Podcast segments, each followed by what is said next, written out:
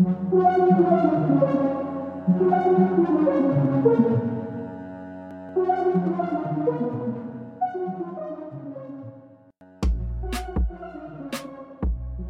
привет и добро пожаловать на подкаст «Пою в душе». Сегодня у меня в гостях Алена, креативный продюсер. Приветики! Приветики. Я, кстати, думала, что этот подкаст называется «Пою в душе». Неплохо. Но вообще там двойной смысл заложен. Вот я так и Кто как прочитает.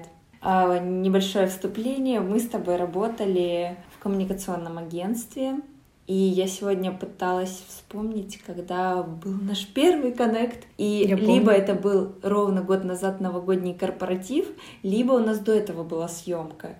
Слушай, на новогоднем корпоративе я тебя не помню. Вот. Я туда пришла, я никого там не знала. И я, я разлила на себя шампанское. И если ты этого не видела, значит, мы с тобой там не пересекли. Ну, знаешь, я с тобой познакомилась на корпоративе, а Хорошо. ты там уж не знаешь. У нас с тобой разные теории, как да. обычно бывает. Ну и еще я сразу вспомнила, что на тот момент у тебя было буквально пару недель с момента переезда в Питер или, может быть, месяц. Так, это был декабрь, да, переехала я в октябре 2019 года, пару месяцев, да. Расскажи, как вообще тебя занесло в таком, ну, не то чтобы в таком возрасте, но... Да, говори, говори так. Не в 18-17, когда у тебя ветер в волосах и там планы на учебу в другом городе. Слушай, ну на самом деле я хотела переехать в Питер лет, наверное, с 14 вот, я ходила в художественную школу, и прям постоянно у меня вот внутри было такое ощущение, что вот я должна переехать в Петербург. Не знаю, я смотрела вот эти все картинки, сидела тогда ВКонтакте, сохраняла себе их. Вот знаешь, вот эти вот мы славный город Петербург, где там какой-нибудь собор. Я сохраняла и думала, вот, круто, если бы я там жила. И мне прям безумно хотелось. Я прям видела себя таким художником в Питере. Ну, немножечко что-то пошло не так. А, я не смогла переехать в Питер, переехала в Оренбург. Вот такой резкий контраст. Я забыла, откуда ты переехала? Ну, последнее место, где я жила последние шесть лет, это был Оренбург. Угу. Вот. И я там училась на графического дизайнера, и все это время, что я там училась, понимала, что вот все-таки мне нужно приехать в Петербург, уйти в живопись. Вот. Но мне не получилось все-таки уйти в живопись. Я закончила университет в семнадцатом году, и у меня было такое четкое сознание. Я не понимаю вообще, куда идти, что делать. Я прям и я хотела очень сильно переехать тогда в Петербург, вот, но тогда мне уже казалось, честно говоря, что я такая уже очень взрослая для переезда. Тогда мне было 22. И я думала, что ну все, в моем возрасте уже нужно понимать, чем ты хочешь заниматься, и как бы не до переезда выстраивать что-то заново, это ну какой-то бред. У меня была глубочайшая депрессия, мне казалось, что все вокруг развиваются, что-то делают, а я нет. А чем ты занималась в Оренбурге? А, я работ... пыталась работать по специальности графическим дизайнером, и пока я искала работу, у меня были ужасные адские несвоевременные опыты. Вот, несвоевременные не то слово, ну ладно. И я работала графическим дизайнером на пивоваренном заводе последние полтора, наверное, года. Там была частная пивоварня, и я полностью занимался оформлением мероприятий, делала этикеточки, всякие листовочки, э, рекламу в социальных сетях, ну, какой-то визуал. Угу. В общем, все. Вот. Круто. Ну, не очень, на самом деле, вот, потому что там было тысяча кучу правок, и, ну, в общем, это не моя офисная работа, прям жуткая депрессия для меня. Вот, и как-то так случилось, что в моей жизни произошли резкие изменения. Я неожиданно вышла из токсичных взаимоотношений, и я поняла, что это было единственное, в принципе, что меня ну, как бы сдерживала, я не могла переехать в Петербург. Я знала, что я перееду, но мне уже никто не верил, когда я говорила, потому что я говорила так часто, что мне никто не верил, что я перееду. Я, наверное, лет 10 говорила, что я перееду в Петербург. И все уже смеялись и говорили, да-да, говори, типа, переедешь. И тут неожиданно просто для себя в том числе я купила билет, и у меня не было денег на переезд. То есть, ну, их постоянно нет. И как бы, по сути, и мне казалось, что я никогда не насобираю их так. У меня все какие-то причины, куда нужно потратить эти деньги. И я просто э, купила билет, подруга она тоже купила, и у меня было ровно 54 дня, чтобы насобирать хотя бы 30-50 тысяч, чтобы переехать. Потому Почему что у меня не 54 было... 54 дня? Ну, потому что я через 54 дня уезжала в Петербург. Вот, да. Точно. Я купила билеты, и у меня внутренний отчет как погнал. Это был дикий стресс, но я поняла, что уже никуда не деться. Хотя мне, знаешь, говорили, ты можешь дать билеты, но нет. Деньги я нашла, потому что у меня появились съемки, заказы, какой-то фриланс, знаешь, так вся вселенная подстроилась под меня, и вот деньги у меня появились. Вот, почему, собственно, решилась на переезд, потому что, ну, по-другому вот я вот просто не могу. У меня было ощущение каждый день, что я вот проживаю прям вот, ну, не свою жизнь. Как бы это так не звучало странно. Но вот я прям просыпалась в этом городе, шла на работу, которую я не люблю. Да, у меня были люди, которых я люблю, друзья, семья неподалеку и так далее. Но у меня не было вот этого вот какое-то выражение своего истинного я. Я чувствовала, что вот прям я могу что-то, но это что-то в рамках вот этого города, оно нереализуемо. Но ты понимала, что ты хочешь? Очень смутно. Я знала, что я хочу масштаба. Я хочу съемок, я хочу уйти в съемки от дизайна, я хочу вот знаешь, у меня всегда такой запрос людей с горящими глазами вокруг себя. Вот прям такие, чтобы вот они прям все отдавали своему делу. И мы с ними так, вот прям, я не знаю, просто, мне кажется, люди — это такая невозможная сила, прекрасная и одновременно ужасная, если вот неправильно ей распорядиться. Но люди вот, которые mm-hmm. такие инициативные, с горящими глазами, которые решают какие-то масштабные проекты, ради этого живут. Я просто хотела этого. Я не понимала, что это, и вот за этим я решила переехать. И как-то так переехала, но я думала, что ничего сложного не будет. Я же с подругой переезжаю, как бы не страшно, но было довольно-таки трудно. Эмоционально было очень тяжело, наверное. Это был самый сложный год просто за всю мою на данный период времени 26-летнюю жизнь. Но ты справилась. Да, и... видишь, я сижу. Да, и, собственно, ты оказалась сразу, можно сказать, что в хорошей компании. Можно сказать так. Но действительно, для человека, который только переехал, и у тебя не было какого-то релевантного опыта, ну, то есть дизайн это тоже все-таки немножко другое. Ты так сразу влетела в съемки, в то, что тебе было интересно. Кстати, когда ты сказала, что я хотела быть свободным художником, а потом начала рассказывать про дизайн и живопись. Серьезно, в прямом смысле художником. Ну да, я хотела быть художником. Ну, поним... я училась в художественной школе. И как бы, знаешь, сейчас, наверное, на какой-то своей стадии, не знаю, формирования, я понимаю, что, наверное, я не столько хотела быть художником, сколько я просто хотела быть частью чего-то большого, масштабного, mm-hmm. великого, и чтобы вот я прям этим горела, прям это изнутри шло и вот выливалось. И вокруг меня были такие же люди.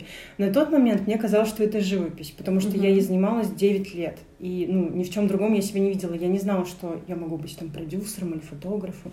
Поэтому... Современная версия. Да, я бы сказала, да, интерпретировалась, потому что сейчас в нашей среде продюсер, креативный продюсер, он как-то не, не скажу, что на смену художнику пришел, но это такая Digital художник. Да, и вот, может, так, digital живопись, я бы сказала. Можно же тоже быть креативным продюсером разным, более каким-то коммерциализированным, более художественным.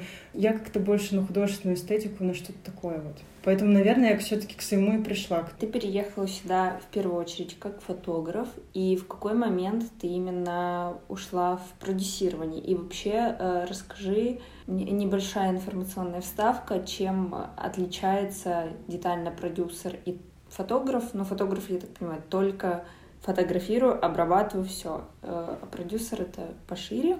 И как ты туда ушла? Так, а сначала поясню, чем отличается. Ну, фотограф, он тоже, знаешь, может быть разный. Тут же очень много всяких сфер. Есть фотографы, которые очень важно понимать вообще, кто ты, исполнитель или автор. Если ты исполнитель, то, соответственно, это фотограф, который зачастую работает по предоставленному ТЗ, техническому заданию вот, где все расписано конкретно, что тебе нужно, тогда ты, да, фотографируешь и обрабатываешь, и даешь материал. А есть э, фотографы, к которым я себя все-таки отношу, я вот исполнитель не очень. Мне эмоционально некомфортно. Я больше автор. То есть это фотографы, которые должны сами разработать, что-то создать. Конечно, можно получить какое-то там напутствие, направление, в котором нужно создать концепцию. И вот такие фотографы создают концепцию, снимают, обрабатывают. То есть, как бы, знаешь, под ключ. Вот. Я бы, ну, вот, наверное, здесь есть тихонечко от креативного продюсирования немножечко чего-то. Вот да. приветик такое. Вот, и продюсер э, человек, который просто занимается под ключ организацией. Креативный продюсер, соответственно, еще и туда концепцию вот вживляет. Понятно, с терминами раз... разобрались. Теперь вот, разбираемся с тем, да, как ты а, туда пришла. В общем, когда я приехала в Петербург, я действительно хотела быть фотографом, э, но я не совсем понимала, каким именно. И первое, что я сделала, когда переехала, я начала, я сформировала письмо шаблонное, где прикрепила ссылки на свои работы и начала писать в различные, различным брендам. Какие-то нашла шоурумы в Инстаграме, какие-то украшения, одежду, еще что-то, чтобы для них бесплатно провести съемку. Вот uh-huh. мне хотелось сформировать команду. Это была моя ошибка на самом деле, потому что бесплатно ничего делать не надо. Серьезно? Да. Про маркетинг немножечко, Хорошо. но все-таки я заметила, что есть гуру маркетологов, которые учат, у них там свои курсы, всякая фигня. А они делятся на два типа. Те, кто говорят, херачьте бесплатно, да прибудет с вами, прибудут с вами кейсы, а потом вы будете там грести миллионы. Есть ты, которая говоришь, что типа нет, за бесплатно ничего делать не нужно. И мне тоже близка эта позиция, что э, несмотря на то, что свое движение я начинала с бесплатной стажировки, которая длилась довольно долго, ну, тогда я была не против, но сейчас я понимаю, что все-таки любой труд должен хотя бы как-то оплачиваться, потому что дело даже не в сумме на этот момент, а в твоей ценности, что ты ее чувствуешь, что твоя работа получает какую-то отдачу и какой-то материальный, какой-то материальный да, эффект, да. а не только «Спасибо, ты классная, да. чмоки в обе щеки» и все. Очень важен энергетический обмен, то есть ты чувствуешь свою ценность. Да, вот действительно, это может быть, господи, это может быть тысяча рублей.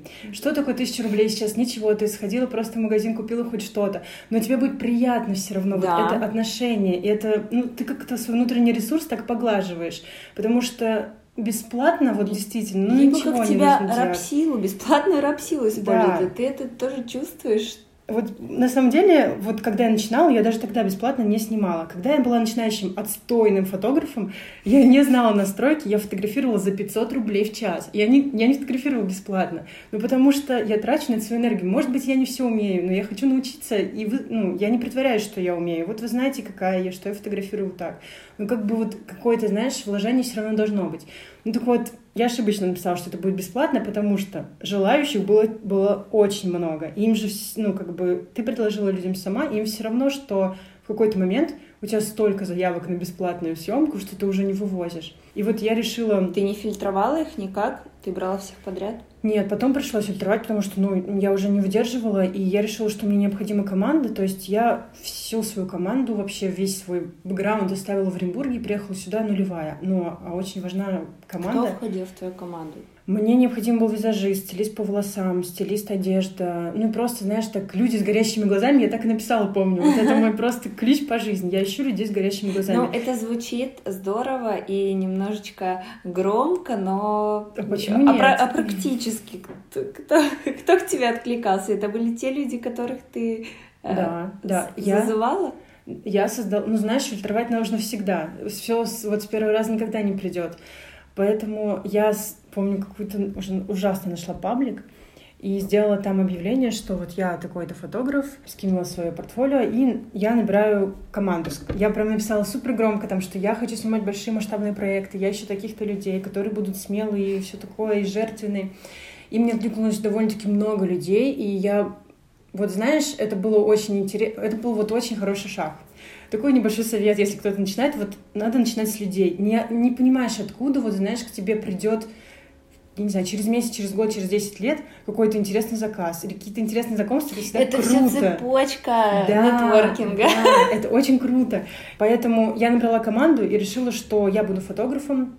А, провела одну съемку для одного бренда украшений. Угу. Она получилась классной, но я не знаю, какой-то холостой выстрел получился. То есть, э, ну да, я провела для нее, но я не, понял, не поставила себе конечную точку, что я хочу. То есть подписчиков с этого я никак бы не заработала, потому что у нее довольно-таки небольшая аудитория не очень-то живая. Но я не проанализировала это по незнанию тогда. Ну, то есть, как бы, я хотела продолжение вот, вот этой съемки, чтобы куда-то продвинуть какие-то каналы, но я не понимала, как это сделать, и поняла, что сейчас пока я буду думать, мне не на что будет жить, деньги, с которыми я приехала, они заканчивались, заканчивались, депрессия нарастала, мне нужно было искать работу. И я искала работу на ХХРУ. Ой, можно, да, говорить? Я искала работу на одном сайте, на одном сайте небезызвестном. Вот. И случайно как-то я увидела, что требуется продюсер съемок. Я понятия не имела, кто такой продюсер. Хотя раньше я занималась организацией съемок своих. Я сделала концепты, собирала модели в своем городе. Но я не знала, что это продюсирование. Я просто думала, я ну, организовываю и все на этом. Я думала, что продюсер — это человек, который дает бабки для какого-то проекта. Это все, что я думала.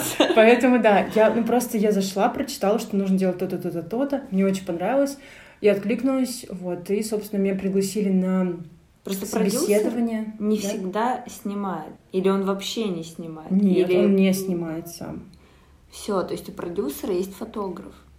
Или видеограф, да. Ну, я ну, вот ближе к видео, если честно, расположена, но вот можно его назвать куратор, организатор, руководитель, как-то mm-hmm. так. Вот. И я помню, я ходила месяца, наверное, полтора на кучу разных собеседований, потом провела тестовую съемку, поняла, что такое продюсирование, впервые начала писать сценарии, раскадровки делать, и я поняла, что, вы знаете, такое ощущение, как будто всю жизнь готовилась вот к этому, потому что это умею, вроде это умею, это можно подтянуть, и так сложилось, что я все это умею, просто нужно собрать, и вот оно, креативное продюсирование. И вот Все я поняла... навыки. Да, я поняла, что мне это безумно интересно, особенно в видео. И когда я пришла в агентство, у меня не было опыта продюсирования. Я честно об этом сказала. У меня был опыт в организации таких индивидуальных съемок. Но я постоянно повторяла, что я очень хочу работать, mm-hmm. и я очень такой горящий человек. И, и ты я думаешь, готова. это правда цепляет? Конечно. Поним... Ну, знаешь, да, есть э, soft skills, есть skills. Да, такие. мне просто вот. кажется, что уже ни для кого эти фишечки, секретики, лайфхаки не секрет. И что Каждый именно? второй приходит и говорит, у меня горящие глаза. Да. Или там, я не могу, но я очень хочу. Но согласись, что не каждый это делает. То есть сказать Согласна. может любой. А на самом деле, вот честно говоря, это знаешь, а, каждый человек состоит из множества слоев. На первом слое как будто все одинаковые, такие все. Я хочу, я могу. Потом копаешь глубже, кто-то уже отваливается. Потому что кажется, что, ну, продюсирование даже, ну, такая вещь, ну, что там. Можно быть продюсером, который организовал все чужими руками набрал команду и со стороны, ну, смотришь, ты же все организовал, и не супер-то вникаешь. А можно создать атмосферу такую, что вот прям люди, не знаю, чуть ли не за супер огромную скидку готовы с тобой работать, потому что вот ты реально горишь, ты хочешь. И это все равно, ну, я считаю, это оправданно. Мне кажется, тут еще должно быть не только твое Э, горение, вовлечение в процессе, но и ты должен выдавать по итогу крутые Конечно, проекты. да. Ну, не так, что я хочу, но делаю какашку. Это, кстати, это очень интересная Я об этом не подумала, да, что можно хотеть, но делать говно. Мы понимаем, что ты хочешь, но ты делаешь плохо. Блин, я только сейчас Но это парадокс, это замкнутый порочный круг. Я не знаю, на старте же так может и быть. Ты знаешь, что... Типа ты хочешь, но делаешь. Каждая какашка найдет своего зрителя. Так что я считаю, тоже переживать не надо. Вот зрители реально, я смотрю, есть иногда на такие вещи, я думаю, боже мой, серьезно? А, это просто, знаешь, мне, наверное, с этим хочется жить, и я так живу, вот что я не могу не гореть, если я что-то делаю, и мне это не нравится, но я не делаю тогда это, потому что я не сделаю это хорошо, я сделаю это на отвали, а зачем это? Я энергию свою как-то так потрачу. Так мы пришли к твоему перфекционизму. Поздравляю. Нет, вот по минуточку. Ну, типа, ты говоришь, Почему? Я, знаешь, ты говоришь, как? мне не нравится, я сделаю плохо, но плохо ты делать не хочешь. Смотри, тут же не, дело не в идеальности, а в вот своем внутреннем ощущении. То есть я вот очень так трепетно отношусь к энергии. И когда у меня ее, я это остро ощущаю, я обычно как бы, я тут прошла тест и выяснила, что я манифестирующий генератор. Вот, то есть Боже я генерирую энергию, я даю ее людям. Но да. когда люди мне обратно ее хоть чуть-чуть не дают, или я недовольна результатом, я настолько опустошена, что я вот, у меня бывали дни, когда я просто лежу, и все, я бездействие. Бездействия. Вот, поэтому... Я бездействие. Я бездействие, да. Поэтому я с этой точки зрения, то есть, если я чем-то не заинтересована, я даже, знаешь, вот я врать не умею, я не смогу притвориться, что мне интересен этот проект. И, соответственно, я не сниму его хорошо. Скорее, это честность, а не перфекционизм, потому что я заранее знаю, не, хор- не сделаю хорошо. И вот даже не об идеалах речь, а вот именно, наверное, о такой честности, потому что хорошо не будет. Мне близка твоя позиция про честность. Я хотела спросить тебя, никогда не мешало это недавно, собственно, обсуждали мы с тобой случай, который не будем да, обсуждать да, да. сейчас еще раз, но все-таки, когда вот твоя излишняя естественная в то же время открытость, честность, она не замещается тем, что тебе просто не платят за это. Или не платят столько, сколько могли бы платить, и платят тем, кто ну, берется за все и не отвечает за результаты и так далее. Слушай, ну, конечно, быть честным это нелегко. Это, знаешь, ну, в принципе, как заниматься чем-то вот что-то Блин, уникальное, что ты любишь, это тоже нелегко. И другое дело, когда вот есть какая-то, знаешь, такая дороженька накатанная, по которой все идут там, я не знаю, потому что так проще у меня были случаи, когда очень много, практически всегда, когда честность э, это играет мне, наверное, в минус скорее, но на самом деле это, знаешь, такая вещь, которую мы только сможем оценить, я думаю, с годами. Потому что это очень жесткий и классный фильтр. Благодаря вот этой какой-то честности, хотя, в принципе, я не могу по-другому, со мной только те люди, с которыми, в которых я уверена. И, например, пусть у меня гораздо меньше проектов, чем могло бы быть, и гораздо меньше денег, наверное, чем я хочу иметь, но Зато я честна сама собой, и вот я просто знаю, понимаешь, что вот, вот знаю чувствую, и все, что это ценится, и просто, наверное, я не нашла еще тех компаний, тех, я не знаю, людей, которые бы вот прям на это откликнулись. Я считаю, что это супер важный показатель. И даже вот если Источники супер... и энергии, и дохода. Я бы так назвала да, такие компании. Да. В общем, я хотела сказать, что честность — это... Я бы не отказалась от этого, даже если бы если я не буду супер успешной и богата, но снимать вот очень все такое, можно сказать такое некрасивое слово, какие-то мусорные проекты, которые мне не отвлекаются. Ну, для меня это как засоряют вот мое мировоззрение, мое какое-то поле, ауры творческую, да. Я лучше не буду за это браться, и вообще в последнее время хочется как-то очиститься от всего, за что ты брался, вот, знаешь, так хватало, вот лишь бы, лишь бы, вот, ну, проект же, не разобравшись, ну, люди же, ну, интересно же, а потом этого настолько много, что из-за этого ты не видишь чего-то главного. А тут я отказываюсь от чего-то незначительного для меня, освобождая место, и на это место приходят какие-то проекты интересные, с которыми я могу быть честной. Вот. И мне кажется, что это классно для меня, это комфортно. Да, это классно. Какие у тебя были страхи, установки, когда ты переехала и начала работать, или когда ты переходила из, одну, из одной сферы в другую, хоть они и очень похожи между собой? На самом деле, я всегда всю жизнь всего боюсь, так уж я устроена. Но в последнее время я поняла, что вот бывает страх, который прям знаешь, так тебя окаменело, ты оцепенела, ничего делать не можешь. Я тут прочитала, что это очень плохо, и нужно идти к психологу. Я решила, что психолог мне не по Бог карману, ты мой, да. буду бороться с этим сама. Я просто решила бояться, но делать. И вот когда я приехала в горы, ну, переехала в Петербург, такое ощущение, что все страхи, они обострились максимально. Их было много внутри, но они вот прям, не знаю, вылились из меня. И я безумно боялась того, что я недостаточно профессиональна. Мне казалось, что вот мне 25 лет, я переехала в другой город, и я попала в компанию, где средний возраст всех был 22, наверное, 21, и все Разве? были такие. Ну, да, да. Ты да. не брала отдел типографии, по-моему, в расчет. Не брала, зачем? У нас было... У нас было digital направление, и понимаешь, я многих вещей каких-то не понимала в digital среде. Какие-то, знаешь, модные словечки, которые даже не использовали вот э, в общении друг с другом. Я приходила, господи, как бабуля, я реально гуглила некоторые слова. И я думала, боже... Какие, например, ты можешь сейчас вспомнить? Да, я не знала, что такое фидбэк. Я даже не знала, что такое фидбэк. Но просила его. Да. И в общем, я думала, что я упустила просто все годы. И, господи, я просидела в Оренбурге, я абсолютно не развивалась, я переехала в Петербург, я ничего не знаю, я, не, я отстала. И мне казалось, что все прокачанные вокруг меня, все развиваются, кроме меня. Я иногда сидела на собраниях и не понимала, что от меня хотят. Но... Как ты с этим справлялась? Сейчас расскажу. я делала, я просто делала. В один прекрасный момент я поняла... Как чувствуешь? Да, вот на самом деле я последнее время чаще стараюсь жить, в принципе, как я чувствую, и я понимаю каждый раз, что это единственное правильное решение. Как бы кто что ни говорил, э, я уже постепенно пришла вот даже в профессии к тому, что я просто спрашиваю, какой нужен от меня результат. То есть, что от меня нужно получить в итоге. Но я никогда не спрашиваю у тех, кто уже что-то похожее делал, у, у тех опыт, у кого опыт может быть побольше, чем у меня, потому что на самом деле я столкнулась неожиданно для себя с тем, что люди бывают разные. И Ты не спрашиваешь, как тебе делать? Я могу спросить какие-то общие, знаешь, моменты, там, я не знаю, с документацией что-то мне было непонятно, какие-то вот такие, не знаю, какой-то важный скелет. Но подход какой должен быть, я не спрашиваю больше, потому что у меня был опыт, когда человек меня окончательно запутал, и я по своей какой-то уязвимости, потому что я вроде только недавно в эту среду влилась, я слушала и абсолютно себе сильно сбивала. И мне резко как-то щелкнуло на одной из съемок, я поняла, что ну, не нужно так делать. На самом деле, как мы чувствуем, так и надо делать. Это очень важно. Просто нужно провести к тому итогу, вот какого от тебя ждут. Но как ты к этому придешь, это твое дело.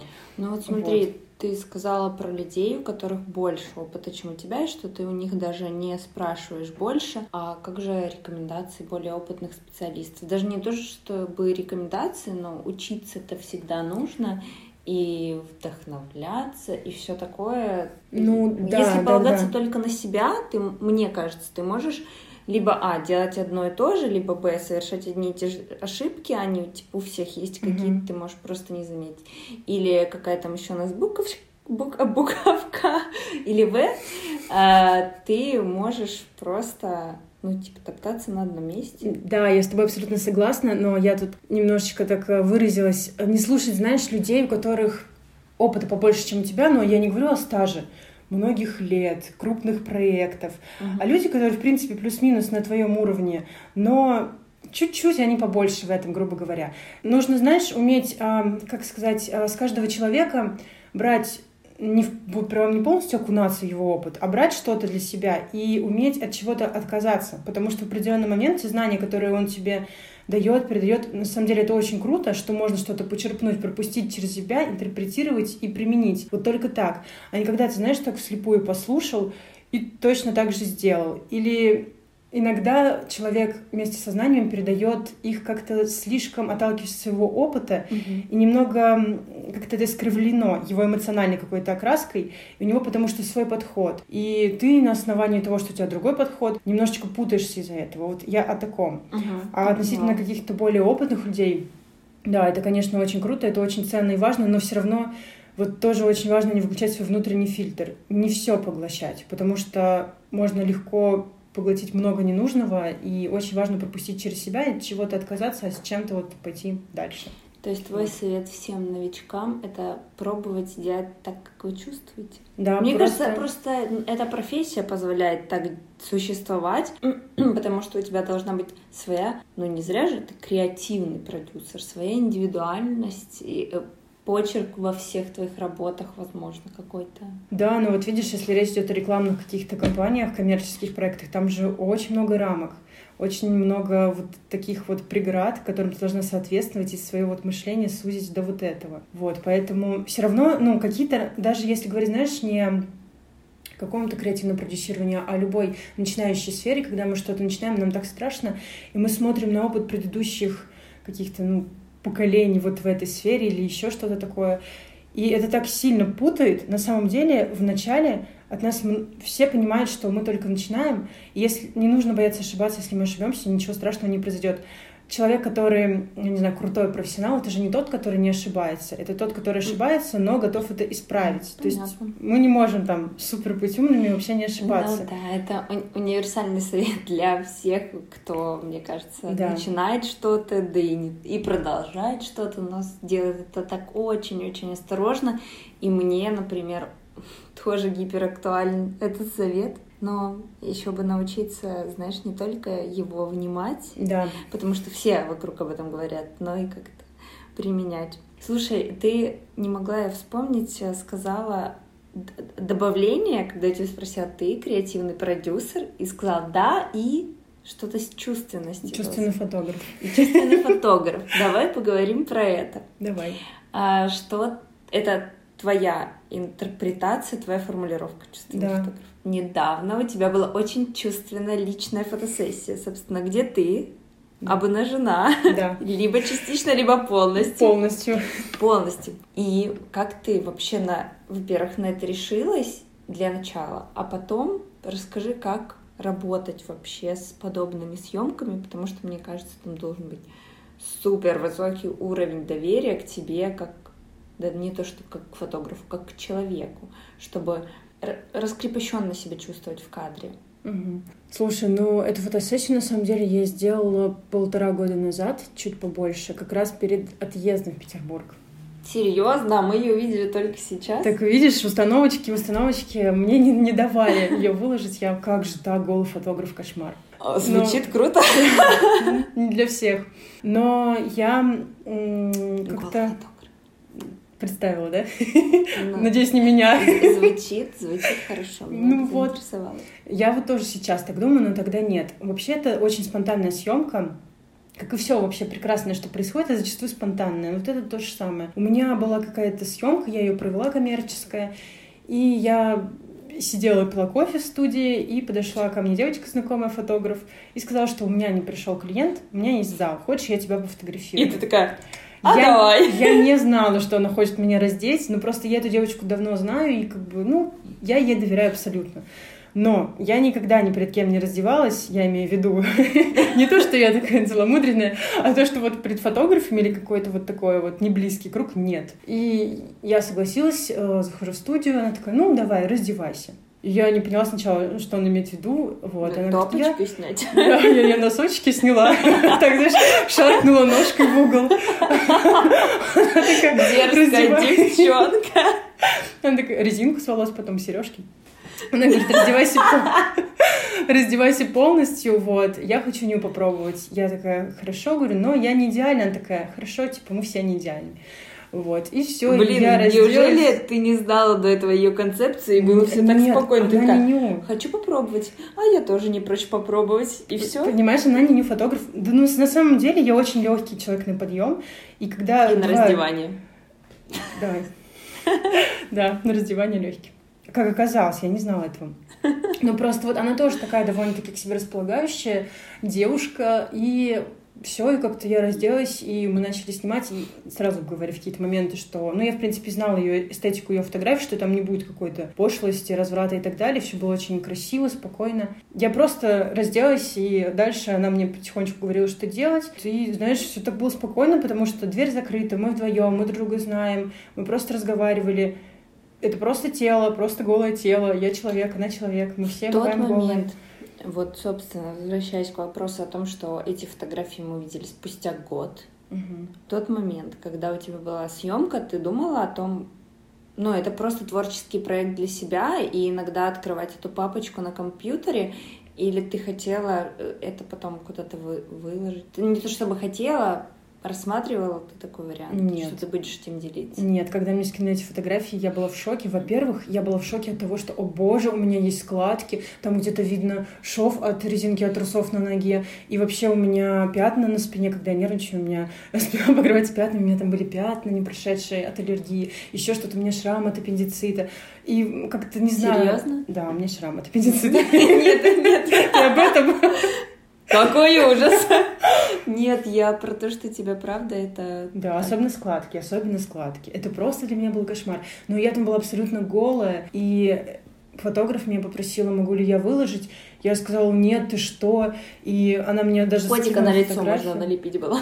Да, по шраму и татуировкам меня бы сразу вычислили. Я одна с двумя такими татуировками так что меня Во всем Таренбурге. Да, маленький он, деревню. Она мне скинула четыре фотографии и сказала, пожалуйста, выбери хотя бы одну, чтобы я могла выложить. И я выбрала там какую-то, где я сижу голая на стуле, прикрыла все ногой рукой, ничего не видно там. В общем, я разрешила, но я безумно тряслась, что кто-то mm-hmm. меня узнает. Естественно, меня узнали все, потому что город небольшой, вот. Но я сказала, чтобы она меня отметила. Вот я хотела, чтобы я переборола вот эту вот грань. Мне было стыдно. Вот огромный такой жрущий изнутри стыд.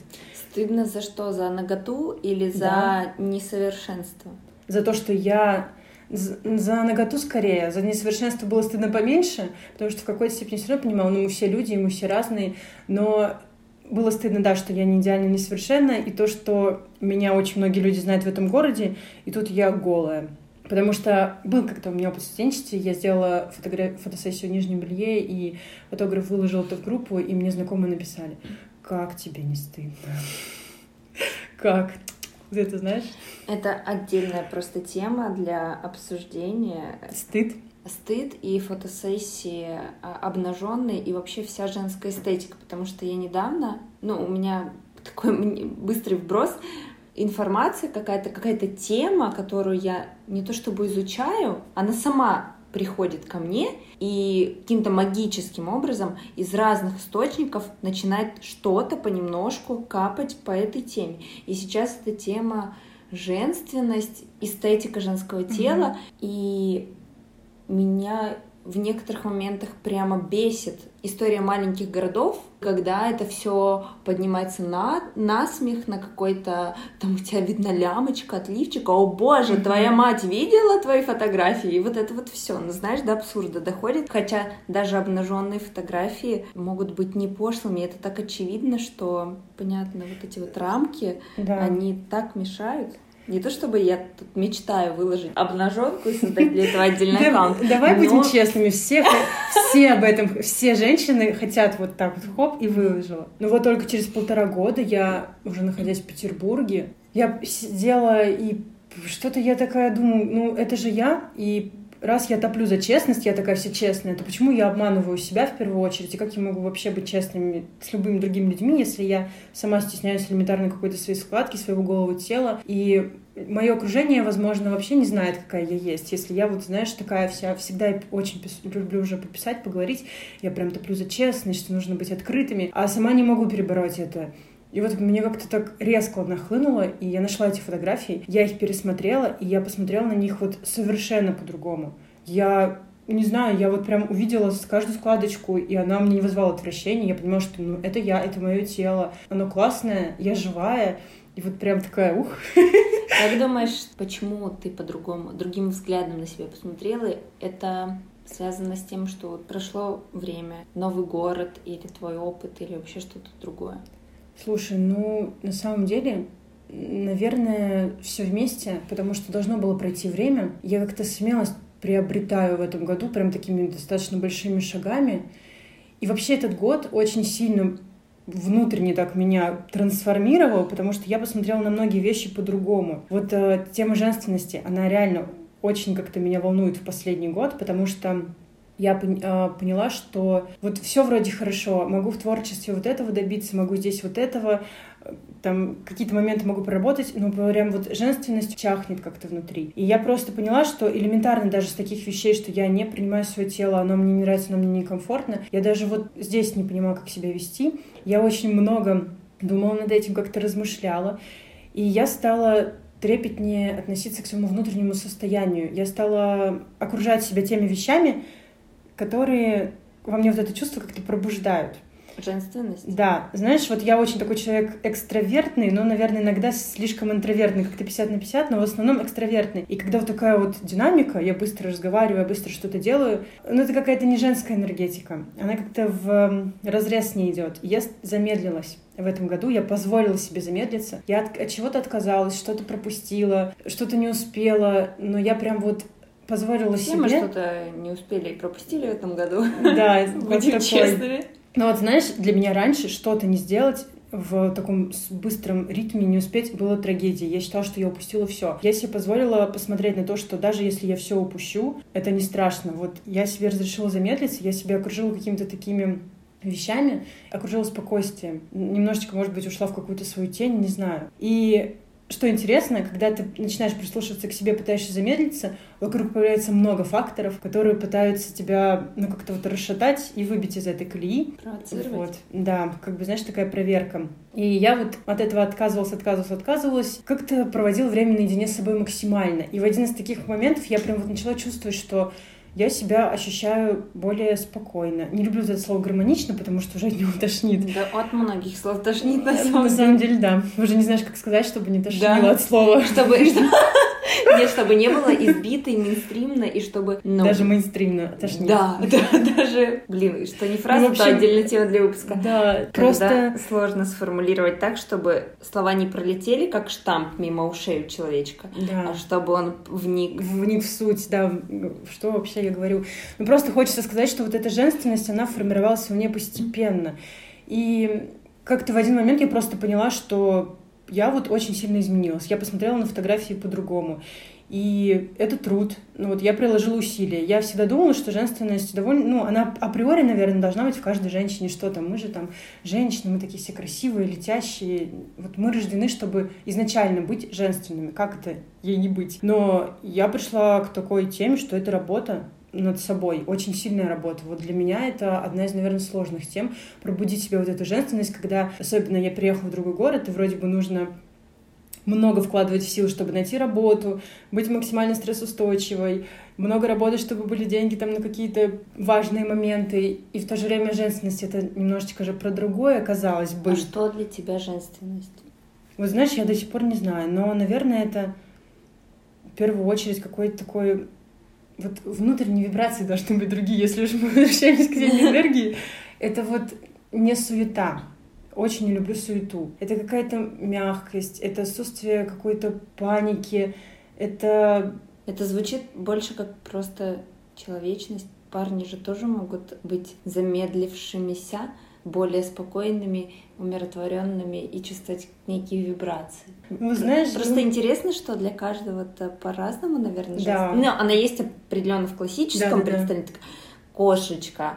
А Нет, а... вот знаешь, это для меня не женственность. Это вот как есть мужеложество, а это э, женство ложество, можно так сказать, женственное ложество. Это не то. Это настолько суррогат женственности какой-то, кошмар, как его выражаюсь.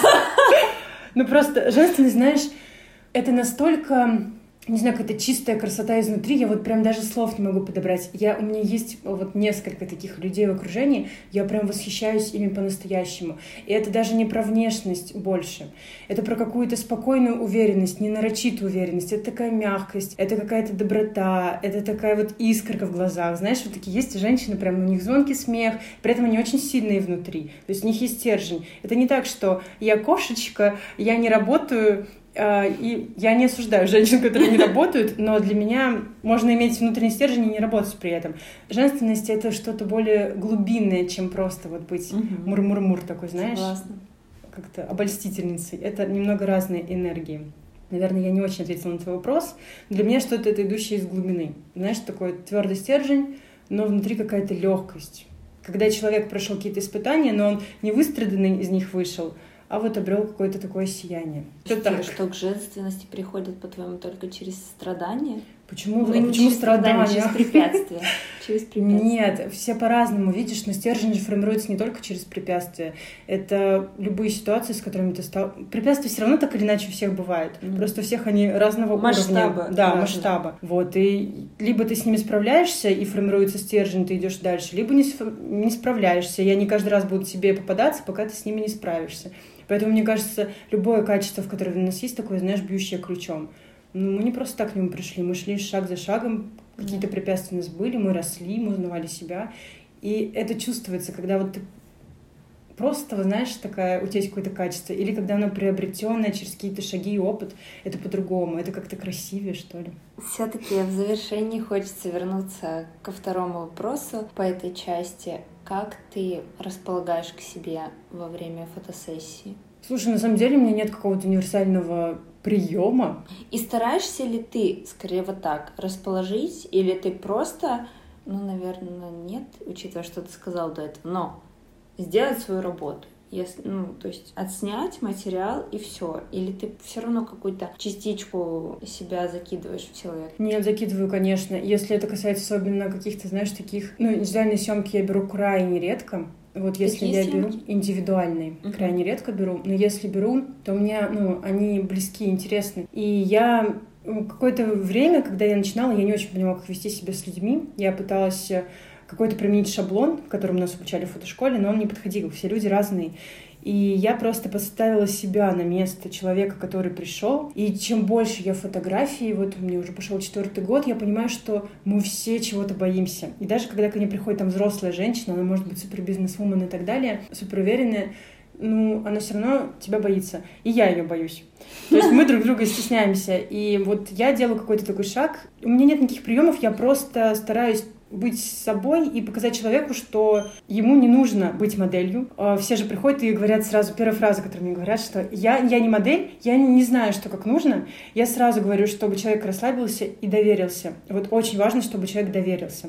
Пусть прям постарается это сделать, потому что когда человек тебе не доверяет, ты ему говоришь одно, он по-другому гнет там ногу выгибает руку, ничего не выйдет. Я просто прошу мне довериться и расслабиться. И говорю, что ничего от вас не требуется, вот просто находитесь здесь, Просто будьте, я вам все покажу. Я вас посажу, поставлю, скажу, что делать. и я в процессе с людьми разговариваю. То есть я их отвлекаю, задаю им какие-то наводящие вопросы, и в основном я молчу, люди говорят, я даю им высказаться, и очень часто такое Это бывает. не мешает съемки технически? Нет, нет, когда плане. То есть то, что типа они там, разговаривают да, постоянно. говорящий рот. Нет, во-первых, ну, я сама я направляю параллельно людей и иногда говорю, минуточку, стоп, я делаю кадр. Вот, иногда люди сами подстраиваются, и это комфортно, то есть никому это, знаешь, не сложно. Я не представляю, как в тишине фотографировать, я не понимаю. Я просто стараюсь создать комфортную среду вокруг, я включаю музыку, которую человек любит, просит. Если ему, неважно какую, включая свою, спрашивали, комфортно на ему. У меня есть с собой всегда вода или чай. То есть я окружаю какими-то, знаешь, такими базовыми пунктиками, которые человек точно может э, вот закрыть, и ему не будет комфортно. Если он захочет в туалет, а он мне не скажет, например, я заранее говорю, если захотите пить, говорите, если захотите в туалет, говорите. Человек понимает, что со мной не нужно стесняться, у нас такая спокойная атмосфера, домашняя, может быть, в какой-то степени. И люди так раскрываются просто колоссально. Особенно там, знаешь, на второй час съемки. Очень много друзей у меня после съемок.